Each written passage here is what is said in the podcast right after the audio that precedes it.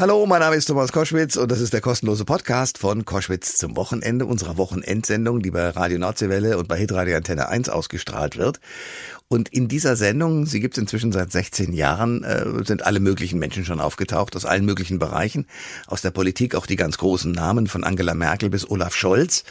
Ähm, und jetzt habe ich einen Ministerpräsidenten zu Gast, den ich aus mehreren Gründen sehr schätze. Das hängt einmal damit zusammen, dass wir uns lange kennen, hängt auch damit zusammen, dass wir uns duzen. Das ist der einzige Ministerpräsident in Deutschland, den ich duzen darf. Und warum das so ist und was dieser Mann ansonsten noch so zu sagen hat, der in Thüringen Ministerpräsident ist, Bodo Ramelow, das erfahrt ihr in diesem Podcast. Der Thomas Koschwitz Podcast. Ihr hört Koschwitz zum Wochenende. Das Jahr neigt sich langsam dem Ende zu und wir blicken heute mal gemeinsam auf die bewegte Politik und bewegende Politik der letzten Monate zurück. Das Ganze möchte ich mit meinem heutigen Gast tun, einem sehr spannenden Mann, der auf viele Jahrzehnte Erfahrung in der Politik zurückblicken kann. Ich freue mich sehr, den Ministerpräsidenten von Thüringen begrüßen zu können. Herzlich willkommen, Bodo Ramelow. Guten Morgen, lieber Thomas Koschwitz. So, wir beide haben ein spannendes Geheimnis, auf das wir im Laufe dieser Sendung kommen, weil wir duzen uns, so lange kennen wir uns schon und das werden wir auch, auch wenn du Ministerpräsident bist und ich nur der Frager, äh, nicht ändern. Aber warum, das klären wir noch. Zunächst mal zu dir und deiner, ja, auch beruflichen Entwicklung in diesem Jahr. Würdest du dieses Jahr als ein erfolgreiches Politjahr bezeichnen, und zwar sowohl im Blick auf das, was äh, die Ampelkoalition gemacht hat, als auch das, was ihr im Bundesrat zum Teil verhindert, aber auch zum Teil durchgelassen habt? Wir haben ein spannendes Jahr hinter uns. Ähm, die Bilanz ist durchaus eine gemischte, weil ich finde, die Ampel ist in einer Krisenphase in einen Selbstfindungsprozess hineingeraten, der unserem Land nicht ganz so gut getan hat. Da ist mir zu viel Zeit vergangen, bis Entscheidungen getroffen worden sind, die dringend notwendig sind. Also die Strompreise, Gaspreise, Spritpreise sind explodiert. Nachdem wir aus Corona rausgekommen sind, sind wir direkt in diese kriegsbedingte Sondersituation unseres Landes geraten. Kriegsbedingte Sondersituation insoweit, dass äh, die Primärenergie teilweise mitgenutzt wird, auch als Teil der russischen Aggression gegen die Ukraine, was eine Auswirkung auch in Deutschland hat. Das haben wir alle gespürt. Und jetzt ähm, muss ich für mich allerdings äh, das Jahr anders bewerten, denn ich war ein Jahr lang Bundesratspräsident. Mhm. Das heißt, ich durfte Deutschland in der ganzen Welt repräsentieren. Und das war für mich eine große Ehre, eine spannende Aufgabe. Und ehrlicherweise gibt es was Lustiges dabei, nämlich die Verabschiedung von Volker Bouffier bei euch in Hessen. Und dass äh, Volker Bouffier und mich auch ein Geheimnis verbindet, so wie Thomas Koschwitz und mich auch eins verbindet. Das haben viele Menschen nicht gewusst und auch nicht geahnt, als ich bei seiner Verabschiedung davon berichtet habe, dass wir uns 72 in Gießen bei Karstadt ja. kennengelernt haben. Das werden wir noch ausführlich besprechen, weil diese Geschichte ist einfach zu schön. Aber zurück zu dem, was macht ein Bundesratspräsident? Der ist derjenige, der sozusagen alle Bundesländer äh, in einem Jahr dann vertritt. Aber was sind die Aufgaben genau? Es ist so, dass äh, der Bundesrat, die zweite Kammer bei uns, etwas sehr Besonderes ist, was leider in Deutschland weniger gewürdigt wird, aber in allen Staaten, die ich besucht habe, mit großer Aufmerksamkeit betrachtet wird. Der Föderalismus. Bei uns wird er häufig reduziert auf das, was wir in den letzten zweieinhalb Jahren erlebt haben. Die Ministerpräsidentenkonferenz hatten ja keinen guten Ruf und äh, bei Corona äh, Monat für Monat irgendwie so eine Sitzung, was nicht sehr unterhaltsam war. Mhm. Ähm, tatsächlich ist es aber so, Spanien ist gerade dabei, sich neu zu sortieren, Belgien ist gerade dabei, sich neu zu sortieren. Der regierende Bürgermeister von Antwerpen hat gerade angekündigt, dass äh, er Wahlkampf machen wird, dass man sich nur noch in getrennten Funktionen in Belgien aushalten wolle also eher auf Abgrenzung geht. Dabei sind die in Belgien dabei, eine neue Kammer zu errichten dass äh, die drei verschiedenen Sprachen in Belgien sich auch repräsentiert sehen. Und das ist ja die Besonderheit, dass unsere 16 Bundesländer gleichberechtigt im Bundesrat vertreten sind. Und einer darf jedes Jahr diese 16 vertreten. Das wechselt immer jedes Jahr und geht reihum. Deswegen war ich auch dran, rein statistisch. Also tatsächlich war ich schon zwei Jahre überfällig, denn es ist 18 Jahre her, dass das letzte Mal Dieter Althaus den Bundesrat geführt hat. Das ist sozusagen ein Gleicher untergleichen. Seine Funktion ist äh, die Leitung des Bundesrates und die Repräsentanz. Aber es gibt noch eine zweite Ebene, die wird völlig übersehen. Er ist auch der Vertreter des Bundespräsidenten. Mhm. Das heißt, ich habe dreimal den Bundespräsidenten in diesem Jahr vertreten wo ich auch äh, amtlich als Bundes, amtierender Bundespräsident äh, aktiv tätig geworden bin. Bodo Ramelow ist mein Gast bei Koschwitz zum Wochenende, Ministerpräsident von Thüringen äh, vom November 21 bis Oktober 22, Präsident des Bundesrates. Lass mich schnell auf eine Sache kommen, die du auch kurz angesprochen hast, nämlich die Tatsache, dass der Föderalismus uns manchmal auch äh, ziemlich heftig erreicht. Es gibt zwei Gebiete, wo ich mir die Frage stelle, ist er da noch sinnvoll? Das eine bei den Corona-Regeln, wenn du überlegst, es gibt diese Geschichte, dass jemand meinetwegen in Schleswig-Holstein lebt, ähm, Corona erkrankt ist, aber nach den Regeln in Schleswig-Holstein durchaus äh, die, das Haus verlassen darf, aber nicht in Hamburg arbeiten darf, wo er gerne arbeiten würde, weil da herrschen andere Regeln.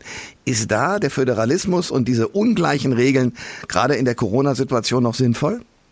Nein, da war er überhaupt nicht sinnvoll. Da hätte ich mir auch gewünscht, dass das nicht dem Föderalismus in die Schuhe geschoben wird. Das hätten wir anders machen können. Da hätten wir einen bundesweiten Krisenstab einsetzen können. Dann hätten die 16 Länder auch gewusst, was sie jeweils zu machen haben.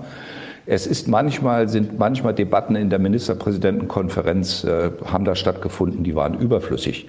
Darf, darf der Baumarkt aufmachen oder nicht? Hm. Ist ein Einzelhandelsgeschäft mit 800 Quadratmeter zu öffnen oder muss ein 3000 Quadratmeter Laden auf 800 reduziert werden? Hm. Das sind alles für mich unsinnige Fragen gewesen, die Teil der ganzen Systematik waren. Sie sind aber nicht die Hauptsache gewesen. Sie sind aber die Ärgernisse gewesen für die Menschen.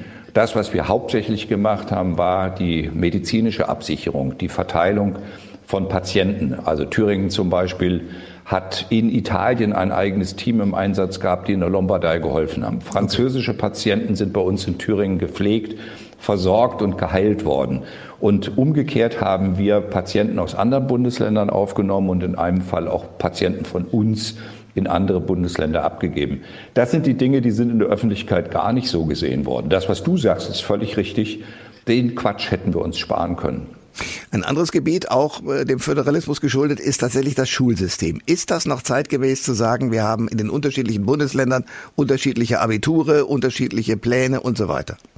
Naja, die Abiture sind ja mittlerweile so vereinheitlicht, dass selbst das 12er Abitur aus Thüringen dem 13er Abitur in Hessen gleichgestellt wird.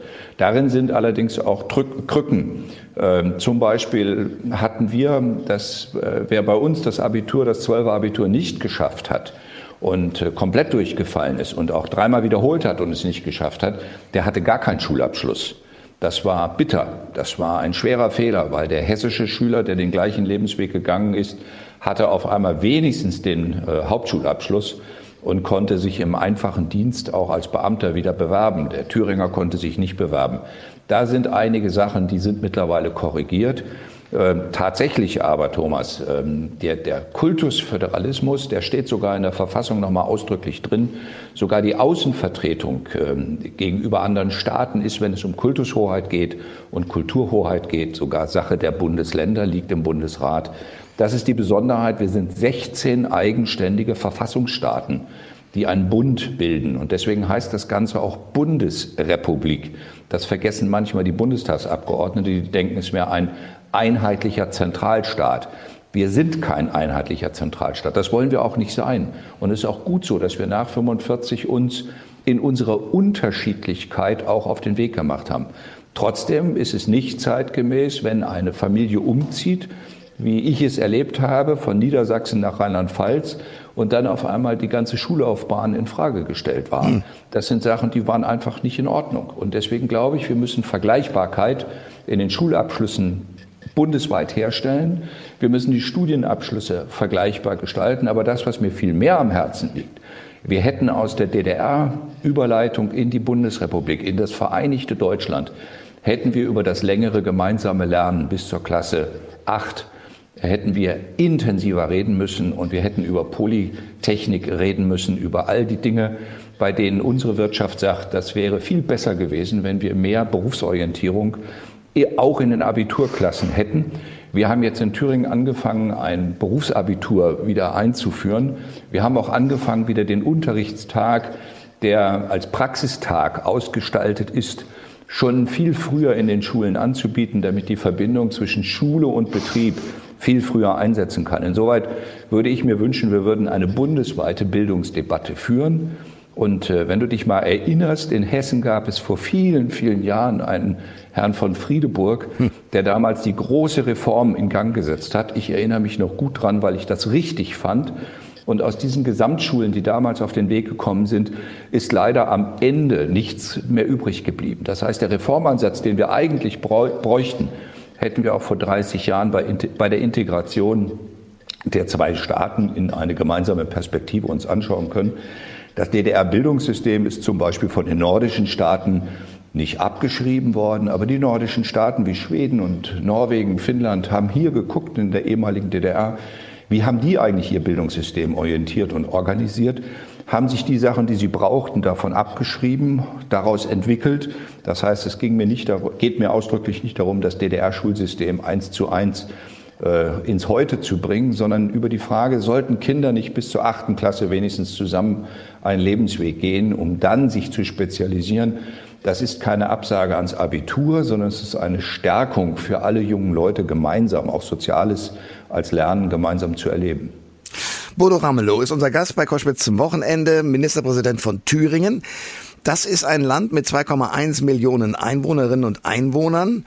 Und es gibt den ein oder anderen Ort, der behauptet sozusagen, dass der Mittelpunkt Deutschlands zu sein. Warum? Wenn man äh, Deutschland jetzt ausschneiden würde, beispielsweise so als kleine Styroporplatte und dann eine Nadel drunter setzen würde, dann gäbe es bestimmt einen Ort bei euch in Thüringen, der sozusagen tatsächlich äh, dafür sorgen würde, dass diese Platte genau äh, ausgewogen existieren würde. So ist es. Niederdorla. Das ist das Opfermoor von Niederdorla. Okay. Ich, du bist jetzt Ministerpräsident dieses Landes. Was ist das Reizvolle und Faszinierende am Job des Ministerpräsidenten? Also, wir können das ja den Zuhörerinnen und Zuhörern erläutern, dass wir uns wirklich schon sehr, sehr lange kennen. Da warst du noch Marburger und ich war Marburger. Ja. Ich habe äh, bei Karstadt gearbeitet. Du hast angefangen als Jungspund den damals neu äh, gebildeten hessischen Rundfunk HR3 äh, anzumoderieren. Und ich habe mich immer gefreut, wenn ich morgens losgefahren bin, dann wusste ich, dass du schon eine Stunde vor mir die Strecke gefahren bist und ich wusste, was auf der Straße los ist. Ja. Das hat mich doch sehr äh, motiviert. Aber damals hätte ich nie gedacht, niemals, ja. dass ich äh, jemals in der DDR lande, dass ich äh, äh in äh, Thüringen lande, dass sich die deutsche Einheit so vollzieht, wie sie sich dann vollzogen hat. Das finde ich alles das Wunderbare bis heute dass die Einheit äh, von den Menschen im Osten erkämpft worden ist, fand ich spannend, dass die Friedensgebete der Ausgangspunkt waren, um eine wirklich friedliche Revolution zu beginnen, um ihr eigenes Land zu reformieren. Und daraus ist was ganz Neues entstanden. Und dass ich als Gewerkschaftssekretär aus Gießen dann in Erfurt über die Städtepartnerschaft Marburg-Eisenach nach Thüringen gekommen bin, das also da bin ich bis heute noch fasziniert und freue mich darüber. Und deswegen war die Frage irgendwann, ob ich Ministerpräsident werde, erst ein Ergebnis einer ganz langen Kette von Veränderungen in meinem Leben auf die ich heute noch mit positivem Erstaunen zurückschaue ja. und sage, das ist toll. Also ich finde das jedenfalls für mich toll. Ja, das ist auf alle Fälle, vor allem deine Geschichte ist toll, auf die wir noch kommen werden, ein bisschen ausführlicher, weil auch deine Schulzeit nicht immer ohne Probleme war zwischendrin. Trotzdem würde ich gerne wissen, der Reiz jetzt, Ministerpräsident zu sein, das ist ja auch mit einer Aufgabe verbunden, die teilweise rund um die Uhr geht. Du musst präsent sein, du musst zu bestimmten Geburtstagen, Jubiläen, du musst einfach da sein.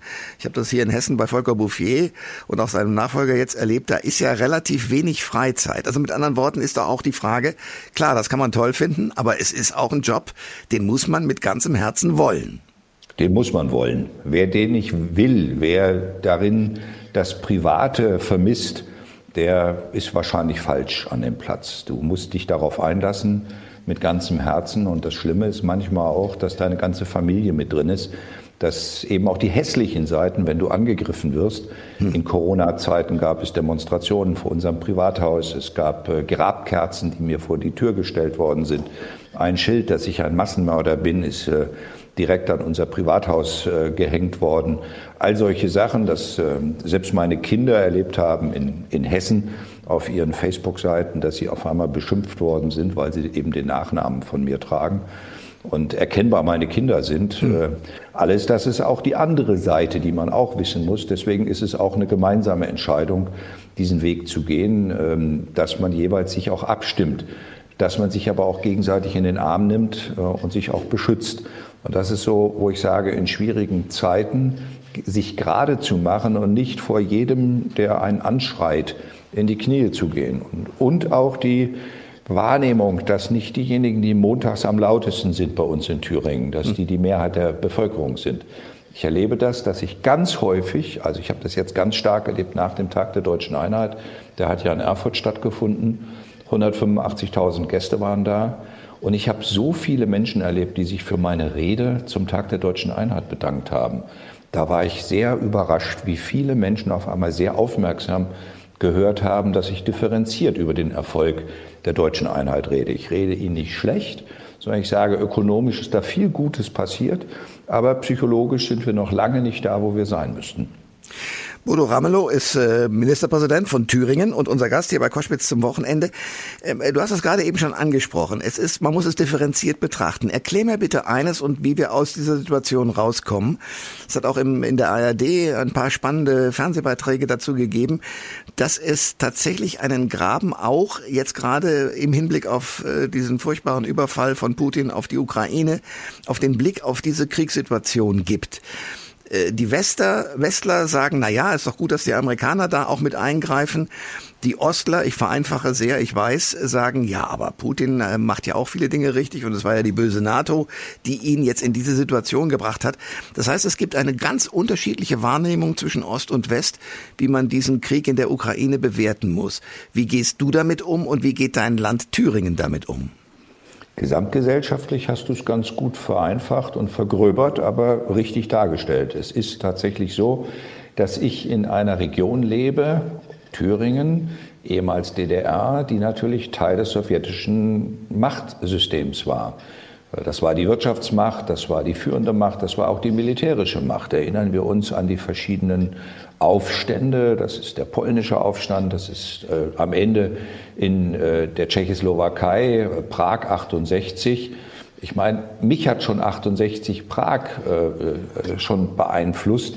Nämlich die Frage, würdest du den Panzer rechtfertigen, also auf dem Panzer sitzen, oder würdest du vor dem Panzer sitzen? Hm. Ist ja immer eine Frage, die die westdeutschen Linken umgetrieben haben. Und äh, es gibt so einen anderen Anlass, der es mir noch mal deutlicher gemacht hat. Das ist Bonn, der Hofgarten 1983. Da ist oben in der großen Friedensdemonstration Willy Brandt und Petra Kelly und dazwischen steht alt, damals Probst Heino Falke aus Erfurt mit dem Signet Schwerter zu Flugscharen. Und dieses Schwerter zu Flugscharen war das Signet der Friedensbewegung in der DDR, über das sich die DDR-Staatsführung geärgert hat. Und umgekehrt waren in Westdeutschland diejenigen, die eher zur Staatsführung der DDR gehalten haben. Also ich habe das immer erklärt gekriegt, das seien die dogmatischen Linken. Hm. Und denen wurde ich immer zugerechnet. Die dogmatischen Linken fanden das blöd. Ich fand aber dieses Schild beeindruckend, weil ich äh, mich damit auseinandergesetzt habe, dass es A auf, auf ein Bibelzitat zurückgeht, B von der Sowjetunion als Statue der UN vor die, vor die Haustür der UN gestellt bekommen wurde. Also insoweit ist das etwas, was ich dann gar nicht verstanden habe, dass die Doggies, die dogmatischen Linken, dann immer gesagt haben, nein, dieses Signet darf man nicht tragen. Und wer das in der DDR in seinem Parker hatte, der hat Ärger gekriegt. Der hat das entweder abgerissen gekriegt oder hat Probleme in seinem Lebensweg gekriegt. Und wenn man das zuordnet, dann ist es paradox, dass es jetzt eine pro-russische Sicht in Ostdeutschland gibt, die diesen Teil, den ich gerade mit beschrieben habe, völlig weglässt. Und es eine westdeutsche Sicht gibt, die früher auch NATO-kritisch war. Also Thomas, ich saß äh, auch in Gießen vor den Barracks ab und zu bei den Ostermärschen und habe mitdemonstriert. Ja. Ich habe auch in Friedberg vor der Kaserne gesessen und habe damals den Jungoffizier äh, Weise kennengelernt, der später der Chef der Bundesagentur für Arbeit war. Den habe ich angeschnauzt und der hat mich angeschnauzt. und dann, das haben wir uns mal viele Jahre später in Nürnberg äh, gegenseitig erzählt, wann wir uns das erste Mal getroffen haben. Und deswegen sage ich, es ist so, diese Form, dass man sagt, Army go home. Das ist früher mal so ein, so ein Satz gewesen, der eher in den Linken in Westdeutschland war. Und jetzt kommt Elsässer, Jürgen Elsässer, und kommt mit den Rechten um die Ecke und macht die großen Demonstrationen wie am Wochenende in Leipzig Das ist zum Glück ein Flop geworden, aber auch da Überschrift Army Go Home. Auf einmal kommt etwas, was von links kam, rechts, ganz scharf rechts wieder raus. Diese Verwirrung, über die müssen wir uns klar werden, denn das, was wir hier als Nostalgie Richtung Russland haben, ist eine Nostalgie gegenüber den Menschen, nicht gegenüber Putin. Hm. Und Putin wird leider gleichgesetzt mit der Sowjetunion. Die Sowjetunion gibt es aber nicht. Und die Sowjetunion, die, vor der ich noch Achtung habe, ist die von Herrn Gorbatschow. Das ist der, der damals dafür gesorgt hat, dass in Europa kein Schuss gefallen ist. Der ist das Gegenteil von dem, was Putin heute repräsentiert. Und deswegen muss man Putin und seine Oligarchen auch als das einordnen, was sie sind. Sie sind Kleptokraten, sie rauben das Volk aus, das Geld wird ins Ausland geschafft und das, was er an Politik macht, ist aggressive, chauvinistische, imperiale Politik. Das Beispiel der Ukraine ist nur eins. Ein zweites macht mir richtig Sorgen, das ist äh, Litauen. Wir sind als Land Thüringen mit Litauen verpartnert. Äh, in der russischen Duma, im Parlament, liegt ein Antrag vor, die Souveränität Litauens aufzuheben. Ah, ja, ja. Wenn das passieren würde, wäre Thüringen direkt mit in einer NATO-Mission, weil die NATO-Stationierungsstreitkräfte, also die erbetene NATO-Partner, die in Litauen äh, stationiert sind, sind thüringische Soldatinnen und Soldaten aus Bad Salzungen und Bad Frankenhausen. Das heißt, Thüringer sind dann direkt vor Ort und mittendrin. Und das ist einer der Gründe, warum ich sehr scharf und sehr deutlich akzentuiere, dass wir Putin das alles nicht durchgehen lassen dürfen und dass wir keine falschen Verhandlungen führen dürfen. Wir müssen mit Putin über Frieden reden, das ist überhaupt keine Frage. Aber die Zielstellung muss sein, die russische Armee muss aus der Ukraine raus. Ansonsten wird es keinen Frieden in Osteuropa geben. Der Ministerpräsident von Thüringen ist unser Gast bei Koschwitz zum Wochenende, Bodo Ramelow. Äh, du bist ja aus mehreren Gründen ein Unikum. Äh, erstens mal dein Lebensweg, der ist, glaube ich, äh, einzigartig, so wie er für dich gelaufen ist, bis hin zum Ministerpräsidenten von Thüringen. Und zum anderen bist du der einzige Ministerpräsident, der das Parteibuch der Linken hat.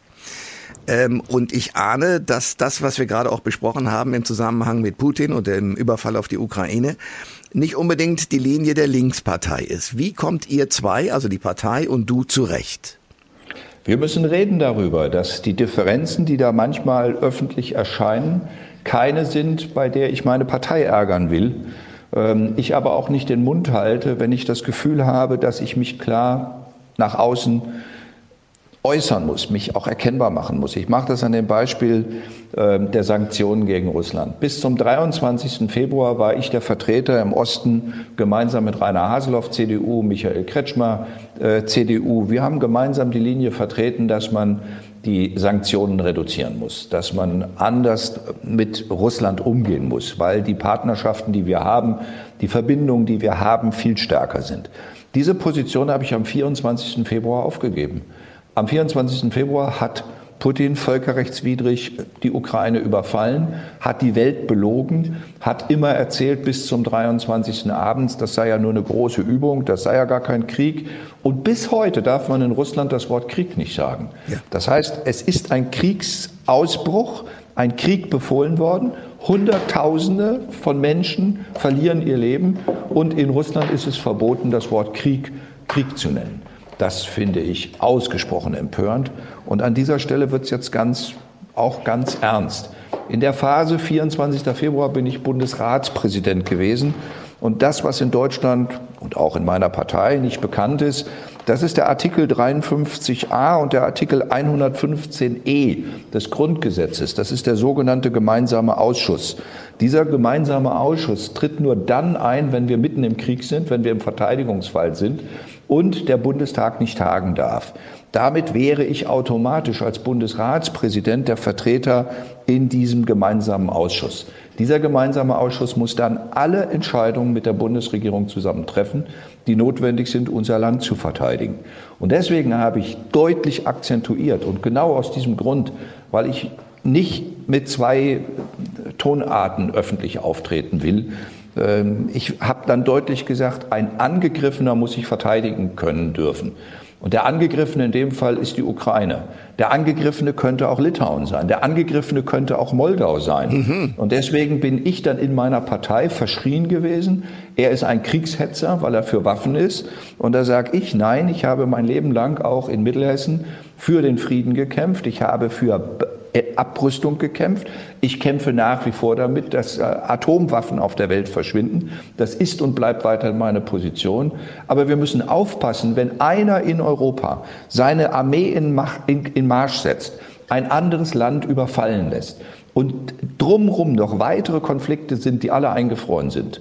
Transnistrien, ähm, äh, Moldau, äh, Georgien ja. oder Aserbaidschan äh, mit Armenien. Das sind alles Konflikte, die sind alle Ergebnisse, sozusagen Ausgangspunkt von der zerfallenen Sowjetunion.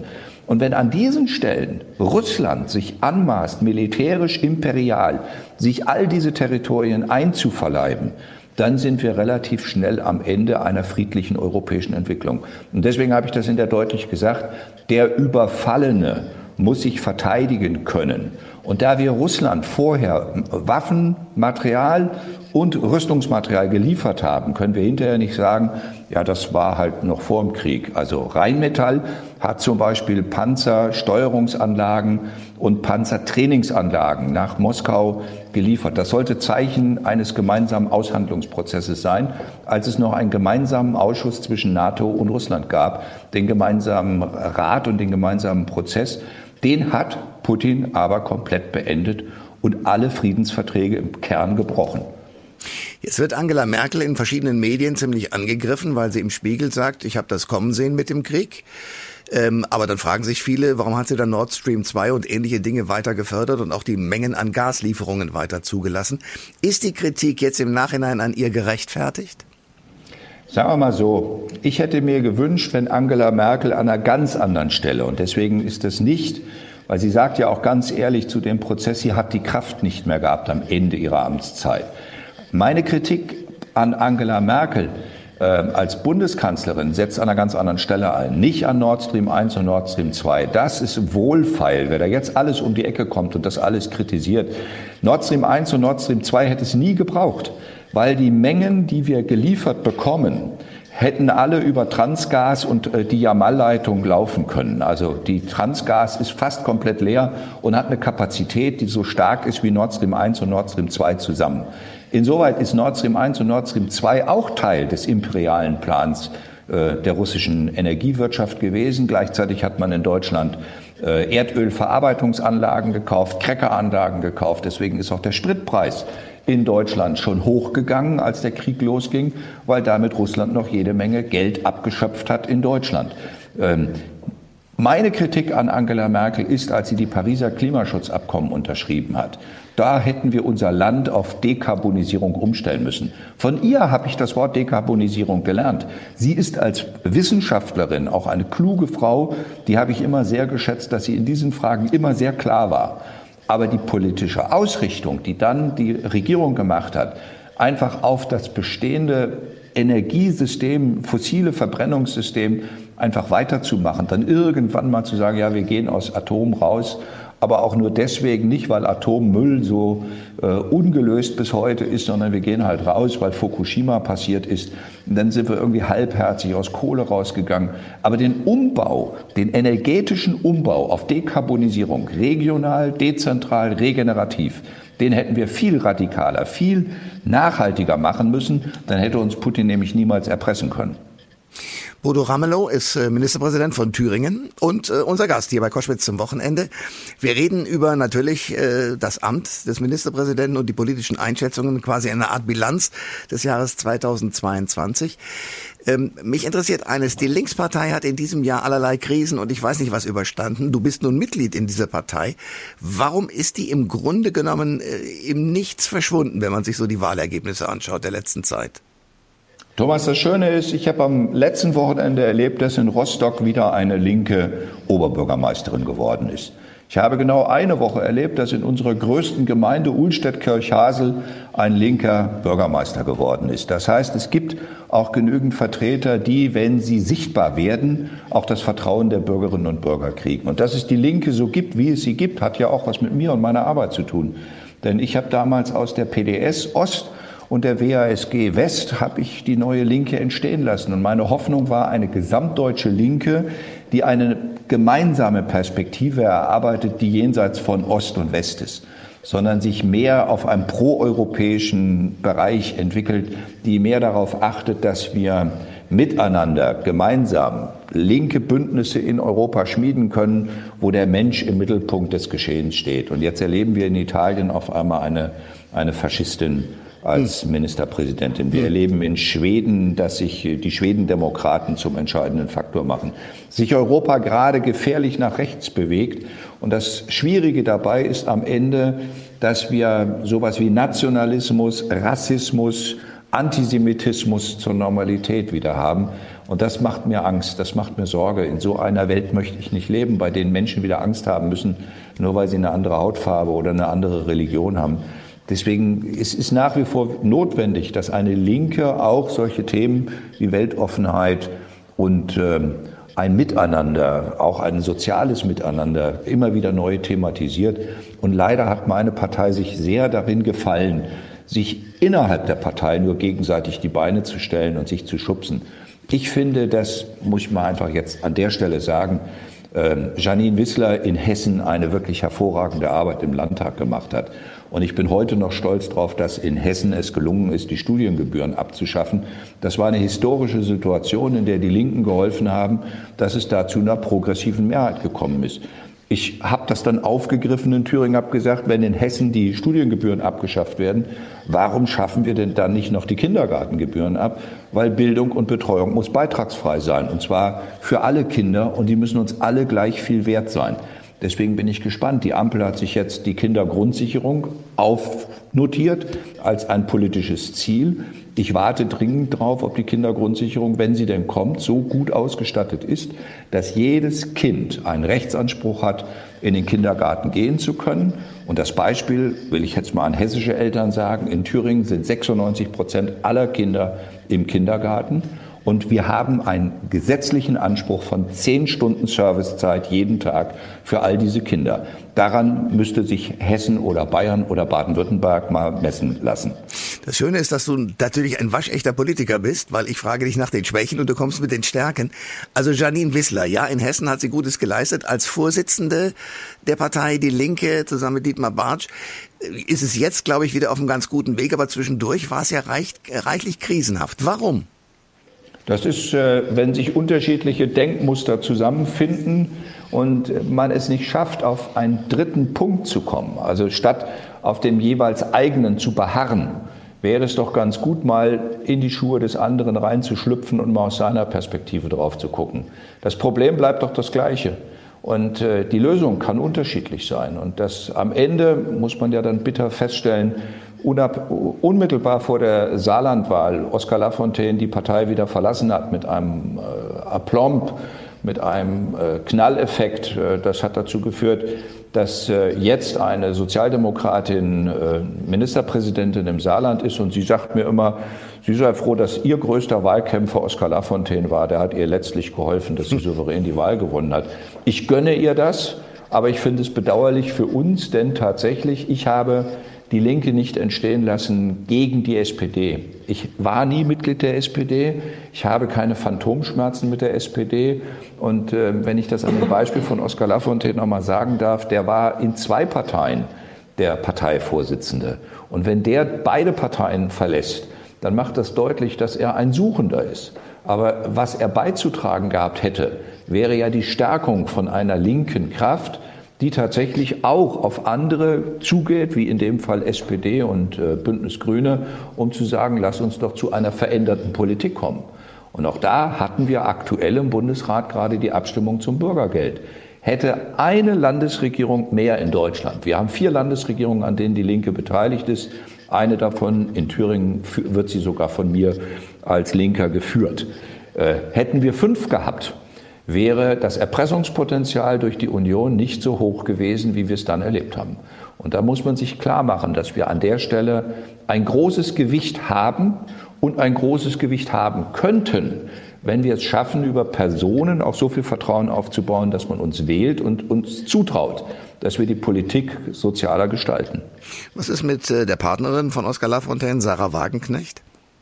Das ist für mich eine schwierige Einschätzung, weil ich schätze sie sehr als eine unglaublich kluge Frau. Im Übrigen habe ich Oskar Lafontaine auch als sehr klugen Menschen kennengelernt. Ähm, das Problem ist, äh, wenn äh, die Klugheit nicht eingebettet ist in ähm, Kooperationsfähigkeit, dann wirst du ganz schnell zu einer Ich-AG, die dann sozusagen alleine unterwegs ist. Und ich höre ja, dass sich ganz viele in Deutschland im Moment vorstellen könnten, dass Sarah Wagenknecht die neue Bundeskanzlerin werden könnte. Da kann ich nur sagen, ich habe immer erlebt, dass sie die Themen, die sie vertreten hat, sehr scharf analytisch vertreten hat. Aber ich habe eben auch erlebt, dass sie in einer kooperativen Führung nicht in der Lage ist, mit anderen Menschen gemeinsam Führungsverantwortung zu übernehmen. Das sind zwei verschiedene Ebenen. Du kannst wunderbar Talkshows bedienen und kannst in Talkshows glänzen. Da habe ich sie immer bewundert und bewundere ich sie für. Aber wenn gleichzeitig die gemeinsame linke Idee daran scheitert, dass man selber nicht in der Lage ist und willens ist, äh, das größere Breite zu sehen, sondern es immer mehr verengt was am Ende, also ich will noch mal sagen, an Oskar Lafontaine habe ich mich gerieben, als er das Wort Fremdarbeiter benutzt hat. Das ist auch knapp 20 Jahre her hm. und das hat hier in Thüringen zu heftigen Reaktionen geführt. Und ich habe lange mit ihm darüber geredet, warum ich große Sorge habe, dass mit Fremdarbeiter ähm, ein, ein Nazi-belasteter Begriff wieder in die Normalität, in den Sprachgebrauch kommt, der mir, der mir Sorgen macht. Und deswegen ist die Frage, ob man geflüchteten Menschen besser hilft, wenn sie erst gar nicht flüchten würden. Ja, diesen Satz würde ich auch gern unterschreiben. Dann darf aber die Not dort nicht sein und dann darf der Krieg dort nicht sein, damit sie erst gar nicht auf die Flucht gehen. Oder es dürfen die ungerechten Verhältnisse auf dieser Welt nicht sein, dass die einen dann, weil sie sich nicht mehr ernähren können, also wenn die Fischer keinen Fisch mehr fangen können vor der Westküste Afrikas, dann steigen sie in die Boote und versuchen irgendwo hinzukommen, wo sie ein besseres Leben haben könnten. Das muss uns nicht gefallen, aber wir müssen dann zur Kenntnis nehmen, dass wir auch Teil dessen sind, was vorher den Fischraubzug mitgemacht hat. Und äh, das sind so Dinge, wo ich sage, da würde ich mir wünschen, dass ähm, eine globale Linke ähm, mehr diese Dinge als gemeinsame Perspektive im Sinn hat und nicht sagt, aber der Geflüchtete, der sollte dann äh, lieber gar nicht erst auf die Flucht gehen, äh, wenn ich ihm nicht die Perspektive biete, wie er sein Leben eigentlich dort zu Hause überhaupt leben kann. Der Ministerpräsident von Thüringen, Bodo Ramelow, ist bei Koschwitz zum Wochenende. Wir müssen etwas erklären und wir haben es am Anfang gesagt, wir duzen uns, das machen wir auch glücklicherweise schon die ganze Zeit, weil wir uns ewig kennen. Du hast auch schon geschildert, äh, ich war schon im Radio, habe da versucht, die ersten Sendungen zu machen und du bist zur Arbeit gefahren. Lass uns das mal ein bisschen aufdröseln, denn du hast ja angefangen in einem Getränkemarkt in Marburg bei Jöckel. Was warst du da? Also, um es mal zu sagen, es war ein ganzer Supermarkt. Ja. Der hatte auch eine Getränkeabteilung. Wahrscheinlich okay. bist du immer nur in der Getränkeabteilung gewesen. Das könnte sein. Ja. äh, ja. In der Temmlerstraße, ja.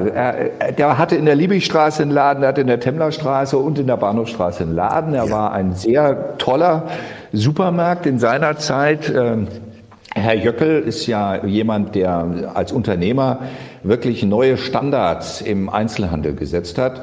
Deswegen hat es mir schon Freude gemacht, äh, als ich dann die Chance kriegte, bei Jöckel als äh, erst als Substitut, also als stellvertretender Filialleiter und später als Filialleiter zu arbeiten. Dann gab es eine Phase, da war Herr Jöckel mit mir nicht mehr ganz so glücklich, weil ich war aktiver Gewerkschafter und habe dann den Betriebsrat wählen lassen ai, und habe darauf gedrängt, dass der Tarifvertrag eingehalten wird. Ja. Das fand Dieter Jöckel dann wieder nicht ganz so äh, prickelnd. Ich kriegte dann die Kündigung, dann gab es eine große so äh, Solidaritätsbewegung in Marburg, gab sogar ein Solidaritätskomitee, Ramelow muss bleiben. Hm. War äh, aus, aus heutiger Sicht äh, eine spannende Zeit. Gleichzeitig habe ich mich mit Dieter Jöckel wieder verständigt. Wir haben uns über den Rausschmiss hinaus vereinbart. Ich bin sein Ausbildungsleiter geworden und habe dann bei ihm angefangen, junge Leute in den Beruf auszubilden. Ähm, dann kamen die Supermärkte selber in Schwierigkeiten. Die Zeit der eigenständigen Supermärkte ging dem Ende entgegen. Ähm, er hat sich dann äh, der Rewe als Einkaufsverbund angeschlossen. Und das Ganze ist später dann noch zur Coop Dortmund Kassel gekommen, die aber dann selber in große Schwierigkeiten geriet, weil tatsächlich nur noch die ganz Großen übrig geblieben sind. Insoweit findet man die Jöckelmärkte nicht mehr. Ähm, es gibt noch Spuren davon, da kann ich sie noch ein wenig erkennen. Äh, aber in meinem Herzen in der Liebigstraße, ich habe gehört, in meiner Filiale soll äh, heute die Synagoge sein. Okay. Weil bei mir ist es äh, in Erinnerung, dass es die äh, AOK-Schalterhalle war. äh, aber mir hat jetzt jemand erzählt und deswegen will ich demnächst, wenn ich wieder in Marburg bin, will ich mal hinfahren und mir das angucken. Ich habe gehört, es sei jetzt die Synagoge. Da war jedenfalls der Laden, den ich als Supermarktleiter geführt habe. Was verbindet dich denn mit dem ehemaligen hessischen Ministerpräsidenten Volker Bouffier? War der dein Ausbilder oder welche, welchen Kontakt hattet ihr in äh, den, ich vermute mal 70ern, oder? Oder dann auch Anfang 80 72. Ja. Thomas, okay. 1972. Mutter Maria, okay. Ja. So, was, was verbindet euch beide? Also, er war äh, Student in Gießen und hat gejobbt im Karstadt. Und ich war Auszubildender, Lehrling im, in der Lebensmittelabteilung. Und wir kannten uns schon aus der Zeit. Und wir haben uns auch im Blick behalten. Er wurde dann junge Union-Chef und äh, er war derjenige, der Franz Josef Strauß auf die Lahnwiesen geholt hat. Ich war das mit der Trillerpfeife, der davor stand und das, äh, ja. mein Anstecker hatte, stoppt Strauß. Ähm, Volker Bouffier hat dann immer geschrien, geh doch rüber, geh doch rüber. Da, äh, wir hätten niemals gedacht, dass ich dann tatsächlich auch rübergehe. Und äh, so haben wir uns dann wieder getroffen. Ich bin Ministerpräsident geworden. Ähm, und äh, ich hatte das in dem Moment, wo ich in den Bundesrat kam, an meinem ersten Tag gar nicht in Erinnerung ähm, sondern ich merkte, dass ganz viele Journalisten hinter mir her waren und viele Kameras auf mich gerichtet sind, die wissen wollten, ähm, wie gehen jetzt die anderen mit dem um. Ja. Jetzt kommt der mit dem linken Parteibuch und ich sehe so einen langen Gang mit Glastüren und am Ende des langen Ganges kommt Volker Bouffier und ich denke so bei mir, ach nee, muss das denn sein? Und Volker hatte zu dem Zeitpunkt so die Mundwinkel ganz unten. Wenn der so nachdenklich ist, sieht er dann ganz grimmig aus. Und dann passiert was, was ich bis heute faszinierend finde. Er kommt auf mich zu, die Glastüren gehen auf und seine Mundwinkel gehen, je näher er mir kommt, immer weiter nach oben.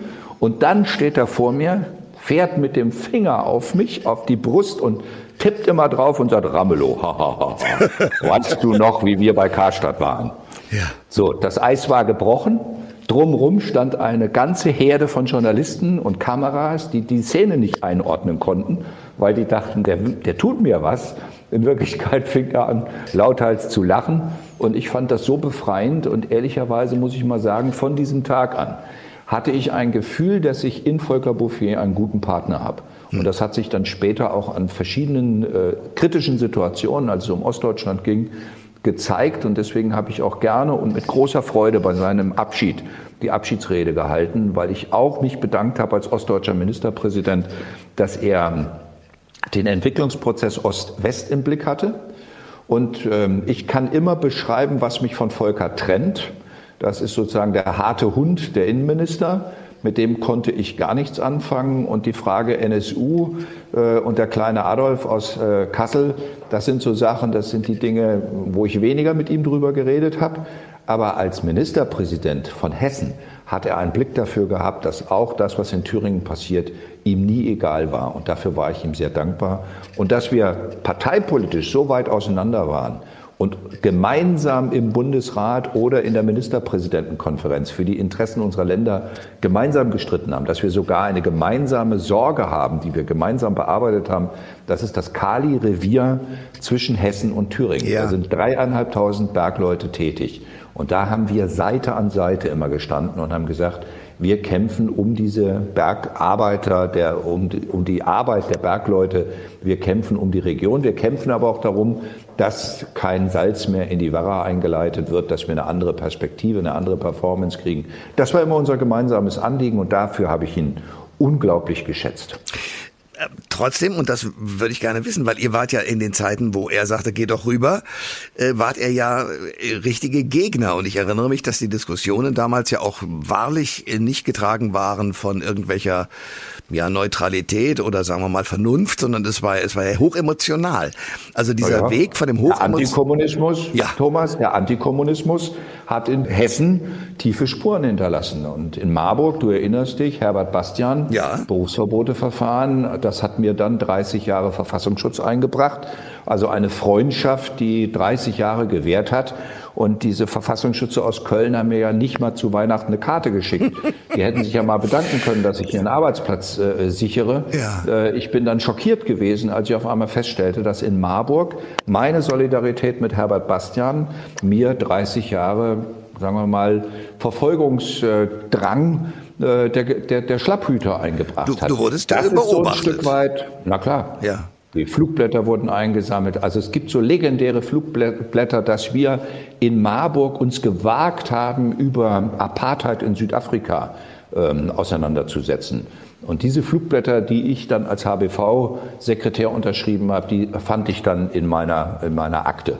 Oder als meine Söhne geboren worden sind, hatten wir eine Anzeige in der oberhessischen Presse, da hieß es, ähm, die Friedensbewegung wächst und die ist so und so viel Zentimeter gewachsen und so und so viel Kilogramm schwer und wir freuen uns, dass Philipp und Viktor da ist. Und äh, selbst diese Annoncen fand ich dann in meiner Verfassungsschutzakte.